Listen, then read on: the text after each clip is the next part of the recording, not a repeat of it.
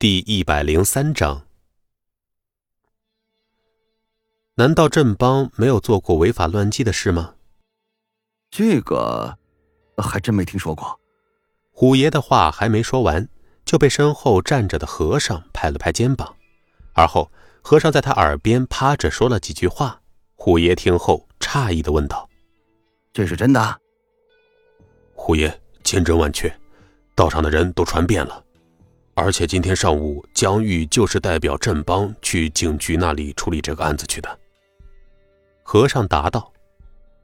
虎爷苦笑着对孙离说：“这镇邦还真不一定干净，昨天晚上竟然干起绑票的勾当了。呃，不过即使这样，我也不敢得罪魏有龙。”见虎爷这里为难，孙离暗道事情有些难办了，毕竟。在江城，他就认识虎爷这一个混混头子，监视镇邦和魏有龙需要人手，虎爷不敢惹这镇邦，他只有。不过，孙离觉得虎爷这个家伙圆滑的很，他觉得要是再教训一下这个老虎，也许他就没有困难了。孙离其实也没有办法，虎爷不帮忙，他还真的就找不到其他人了。老虎啊，你是我在江城认识的唯一一个大人物，要是你不帮我的话，可能就没有人帮我了。孙离说话间扭了扭脖子，咔咔作响的关节让虎爷心头一颤，很没出息的咽了口唾沫，喉结滚动，颤声说道：“孙离，你想干什么？我这个人呢，记仇。上次你的人可是绑架了我妹妹。”这个账我还没有和你算清楚呢。孙离笑着站了起来，一双眼睛紧盯着虎爷。虎爷听着孙离的话，心里一万头草泥马奔驰而过。奶奶的，老子把魅力酒吧都给你了，还没算清楚啊！孙离，有话好好说，有话好好说呀！虎爷也不想认怂啊，可是打不过呀。就算把会所所有的小弟都给叫来。也打不过呀。行，那咱就好好说，再谈谈请你帮忙的事吧。孙离和颜悦色的说。虎爷看着穿着土到爆的孙离，可是没成想他也学坏了。孙离的心中其实也很无奈呀，人都是逼出来的呀。孙离，先说好了，我可以帮你忙。但是出了事儿，你可得帮我。”孙离笑道，“你放心，我是个恩怨分明的人。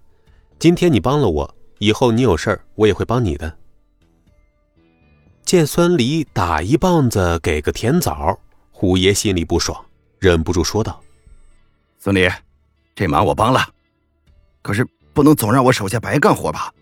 这盯人又不是一天两天的事儿，手下小弟没钱赚。”我这做大哥的也很为难呐。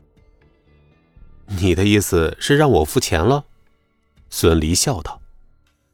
见虎爷不说话，孙离继续说：“老虎，如果我没有猜错的话，上次你说让我答应帮你办一件事，应该是想做江城的老大吧？一个酒吧就想换整个江城地下，是不是太便宜了？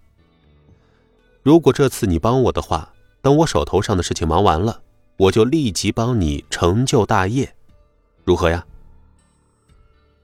一开始，孙离说的话还是有些让虎爷心虚的，毕竟一个酒吧就让孙离帮自己打天下，确实是有些不地道。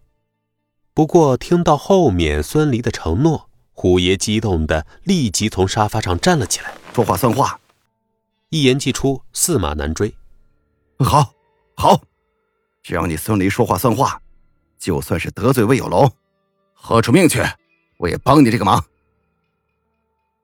出来混的，谁不想做龙头老大呀？虎爷此时浑身热血沸腾，他早就想统一江城的地下了，可是他的实力却比另外两个老大要弱一些。但是如果有孙离这以一挡百的悍将帮忙，那就截然不同了。虎爷将孙离送出松晴会所，看着孙离叫了一辆出租车离开，咽了咽唾沫。奶奶的，这家伙是打算将扮猪吃老虎进行到底了呀？不知道谁会成为下一个被他敲诈的倒霉蛋呀？哎，尼玛，为啥要说下一个呢？虎爷，有件事我要和你说。和尚低声说道：“你说。”我觉得昨晚那个猛人应该就是孙离。嗯？为什么这么说啊？一打六只能说是悍将，可算不上高手。这水平啊，比不上孙离。虎爷不以为意的说道：“呃，虎爷，昨天晚上可是有个流窜的杀人犯，手里有枪，而且我们的人还打听到……”和尚说到最后，已经凑到了虎爷的耳边。虎爷听完，强忍着心底的震撼，说道：“你没听错，你确定枪都顶脑门上了？就是……”近距离射击，千真万确呀！乖乖，江城什么时候出现这么一号人物了？居然能躲子弹啊！虎爷，而且据那个小弟的描述，和袁大猛对战的是一个年轻的小伙子。从他的描述来看，无论是从身高、体型还是年龄上，昨晚的人必定是孙离。而且今天他还特意来找咱们盯住镇邦，这就是佐证啊！和尚推断道。